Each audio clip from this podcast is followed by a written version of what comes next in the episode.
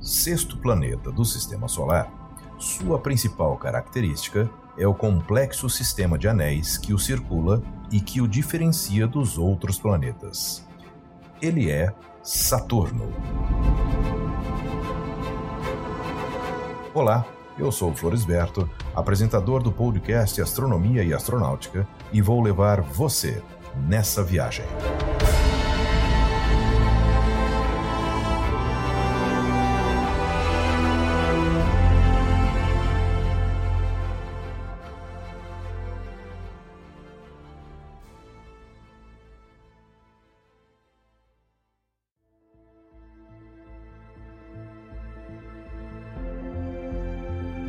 Saturno é o segundo maior e menos denso dos planetas, com aproximadamente 30% a menos que a densidade da água. Por isso, é comum dizer que ele boiaria em uma piscina cheia d'água, embora alguns fatores venham a contradizer essa ideia, segundo os físicos e astrônomos. É feito de 95 vezes mais material que a Terra, mas ocupa um volume muito maior no qual poderia conter 764 terras. Compõe-se basicamente de hidrogênio e hélio. Em sua camada externa, esses elementos são gasosos. Já em seu interior, onde a pressão e a temperatura crescem com a profundidade, esses elementos vão se transformando em líquido. O núcleo central, de pedra e gelo, tem de 10 a 20 vezes a massa da Terra. Saturno leva quase 29 anos e meio para completar uma órbita em torno do Sol. Já seu período de rotação é de apenas 10 horas e 32 minutos. Ele possui mais de 60 satélites, porém o maior e mais conhecido é Titã, que tem o tamanho aproximado do planeta Mercúrio, sendo o segundo maior satélite do sistema solar e é o único que tem uma atmosfera substancial, sendo assim o lugar mais provável para a existência de vida nas redondezas. Ele é encoberto por um nevoeiro rico em hidrogênio. Os Anéis de Saturno Duas possibilidades sobre a idade dos anéis de Saturno dividem os astrônomos eles podem existir desde o nascimento do nosso sistema solar há 4,54 bilhões de anos ou são relativamente jovens, se comparados à idade do planeta. A origem dos anéis, na verdade, ainda não tem uma resposta definitiva. É possível que tenham sido formados quando uma lua de gelo de 300 quilômetros foi despedaçada pela gravidade de Saturno ou, talvez, sejam sobras de quando o planeta foi formado, atraídas pela gravidade. Uma pesquisa recente afirma que os anéis podem ter se formado há 100 milhões de anos, ou seja, depois dos dinossauros na Terra.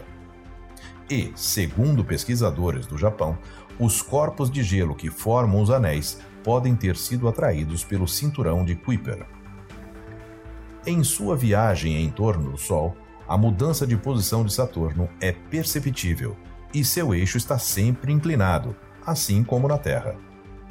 Do nosso ponto de vista, os anéis do planeta estão totalmente visíveis e, em alguns momentos, ficam posicionados de forma que só vemos a borda, causando a impressão de que eles ficaram invisíveis quando vistos da Terra. O fenômeno ocorreu entre os anos de 2008 e 2009 e voltará a ocorrer em 2024.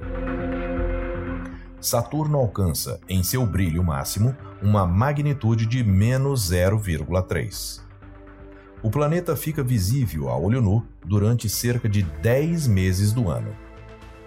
Ele parece uma estrela brilhante e amarelada, o brilho máximo ocorre quando os anéis estão virados para nós e mais luz é refletida. As missões a Saturno. Quatro naves viajaram até Saturno. As três primeiras foram a Pioneer 11 em 1979 e as Voyager 1 e 2 entre 1980 e 1981. A quarta foi a Cassini-Huygens, que foi planejado para orbitar o planeta, seus anéis e satélites em profundidade por quatro anos. Foi um empreendimento euro-americano que consistiu de duas sondas, Cassini, a principal, e Huygens, menor, acoplada à Cassini para a viagem a Saturno. As sondas chegaram em meados de 2004, após sete anos de viagem. A Cassini continuou em operação até 17 de setembro de 2017, quando mergulhou na atmosfera de Saturno. A sonda espacial Huygens homenageou o cientista holandês Christian Huygens, que viveu entre 1629 e 1695 e descobriu em 1655 os anéis de Saturno. No entanto, ele foi observado pela primeira vez através de um telescópio por Galileu Galilei em 1610.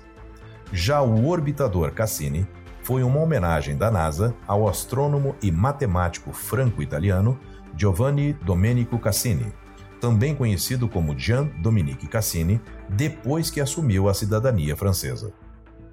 Ele foi o descobridor de quatro satélites naturais de Saturno: Rio Japé, Rhea, Tétis e Dione, além da famosa divisão entre os anéis em 1675 e que leva o seu nome. Eu sou Florisberto, produzi e apresentei este podcast Astronomia e Astronáutica. Até a próxima viagem.